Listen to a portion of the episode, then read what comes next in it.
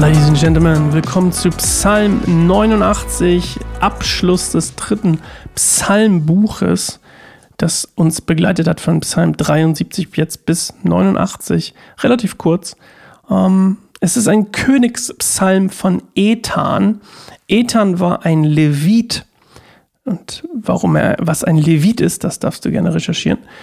Und ähm, soll es ja auch ein bisschen, soll interaktiv sein. Nachzulesen übrigens in 1. Chroniken, Kapitel 15. Und er war auch ein, einer der Weisen, so wie unser Freund davor, Heman. Er war auch einer der Weisen, nachzulesen, 1. Könige, Kapitel 4. So. Es ist nicht ganz bekannt, was jetzt der Umstand von diesem Psalm ist, also was jetzt der historische Umstand ist. Aber wahrscheinlich geht es um eine, eine militärische Niederlage das könnte zum Beispiel der Einfall Shishaks aus Ägypten in Juda sein, 1. Könige 14. Ähm, oder tatsächlich auch das babylonische Exil.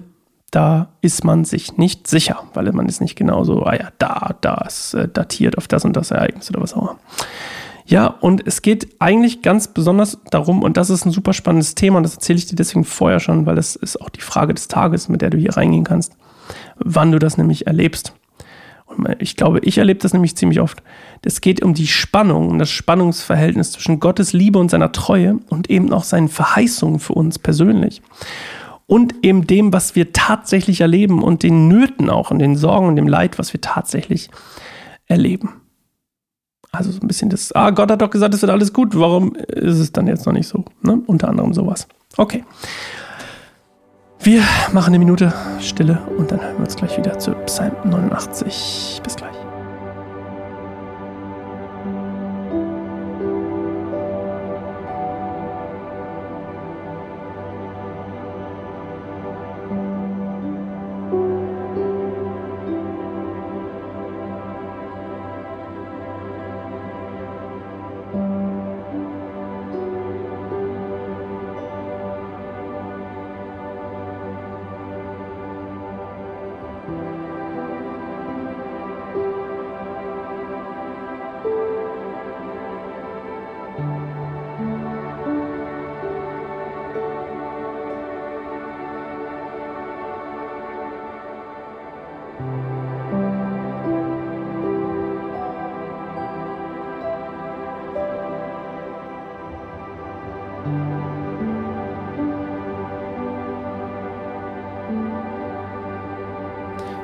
Ich will die Gnade des Herrn alle Zeit loben und den kommenden Generationen von seiner Treue erzählen.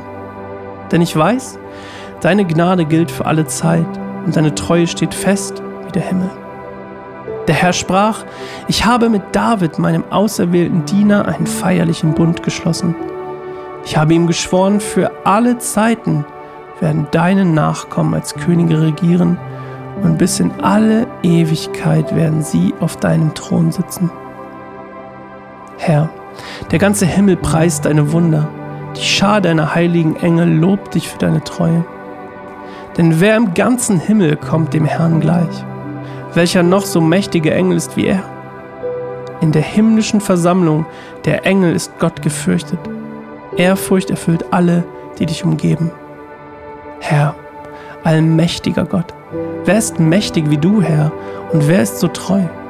Du gebietest über die Meere. Wenn ihre Wellen sich im Sturm turmhoch erheben, so besänftigst du sie. Du hast das Seeungeheuer besiegt und zerschmettert. Du hast deine Feinde mit deinem starken Arm zerstreut. Der Himmel ist dein und die Erde ist dein. Alles auf Erden gehört dir. Du hast es erschaffen. Du hast Norden und Süden gemacht. Der Berg Tabor und der Berg Hermon loben deinen Namen. Mächtig ist dein Arm und stark ist deine Hand. Deine rechte Hand ist hoch erhoben. Recht und Gerechtigkeit sind die starken Säulen deines Thrones. Liebe und Wahrheit gehen vor dir her. Glücklich ist das Volk, das dir zujubelt, denn sie werden im Licht deiner Gegenwart leben. Den ganzen Tag freuen sie sich über deinen herrlichen Namen und jubeln über deine Gerechtigkeit. Du bist ihre besondere Stärke. All unsere Macht beruht auf deiner Güte. Unser Schutz kommt vom Herrn und er, der Heilige Israels, hat uns unseren König gegeben. Einst sprachst du in einer Vision zu denen, die dir vertrauten und sagtest, ich habe einen Krieger berufen, der helfen soll. Ich habe ihn aus dem Volk zum König erwählt. Ich habe meinen Knecht David gefunden und ihn mit meinem heiligen Öl gesalbt. Ich will immer bei ihm sein und dafür sorgen, dass er stark wird. Seine Feinde sollen ihn nicht besiegen und die Bösen werden ihn nicht überwältigen. Ich will seine Gegner bezwingen und die vernichten, die ihn hassen. Meine Treue und Gnade werden mit ihm sein und ich werde ihm große Macht verleihen. Seine Herrschaft soll vom Mittelmeer im Westen bis zum Euphrat und Tigris im Osten reichen. Und er wird zu mir sagen, du bist mein Vater, mein Gott, mein rettender Fels. Ich will ihn zu meinem erstgeborenen Sohn machen, zum mächtigsten König auf Erden. Ich will ihn lieben und ihm für immer gnädig sein.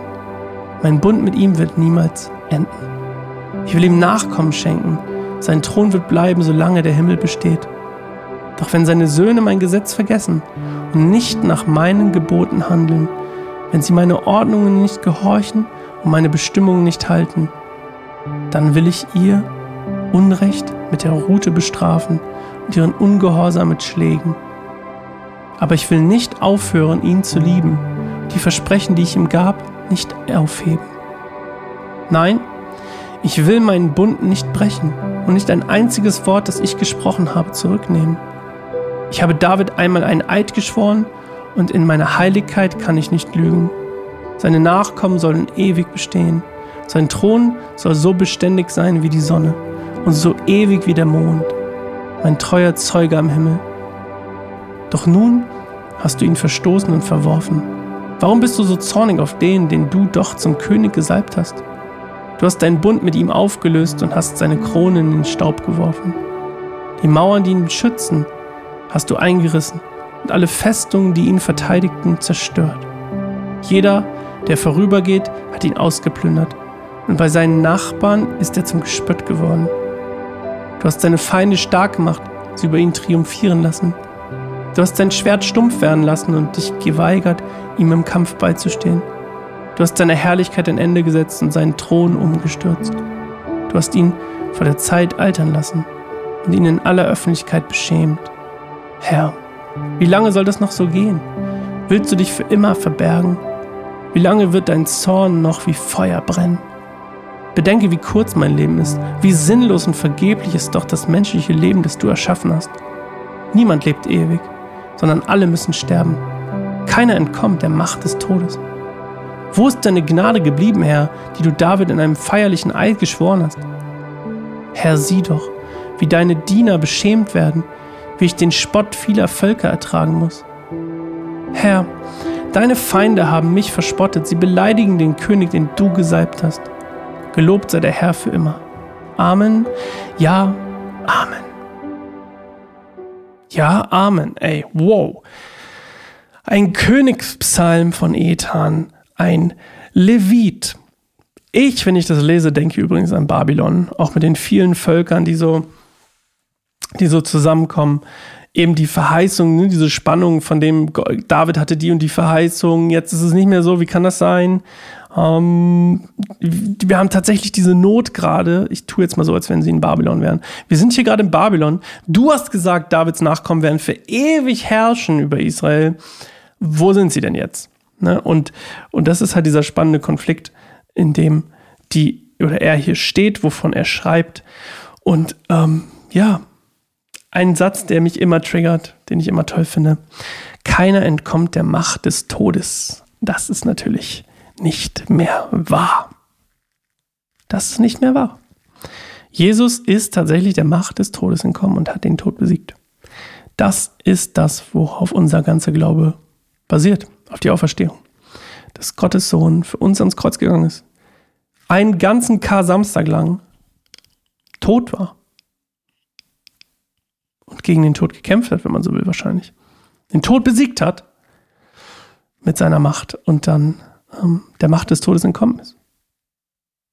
Und dieses ganze Ende eigentlich spricht von, von dem, was noch nicht da ist, nämlich von dem, was wir erleben dürfen. Gott hat Jesus uns geschenkt und hat eben das gebrochen, was hier, hier beschrieben wird. ja. Und übrigens auch dann mit der Verheißung, ne? Davids Nachkommen für immer, werden für immer ähm, auf dem Thron sitzen. Auch das wurde dadurch erfüllt. Okay. Wir hören uns morgen wieder zu Psalm 90. Jesus. Psalm 90. Ich werde gedacht, dass wir da enden. Dass wir da enden, wenn ich, dass wir da ankommen. Ja. Ähm, meine Frage an dich, du erinnerst dich hoffentlich, war, wo erlebst du die Spannung zwischen dem, was Gott dir verheißen hat, Gottes Liebe und Gottes Treue und eben das, was die hier erfahren, deinen tatsächlichen Nöten, in denen du steckst. Und da ist oft eine große Differenz. Und ähm, ja, mich würde interessieren, was du denkst. Sascha at keineinsamerbaum.org. Würde mich freuen, wenn du mir eine E-Mail schreibst. Bis morgen. Ciao.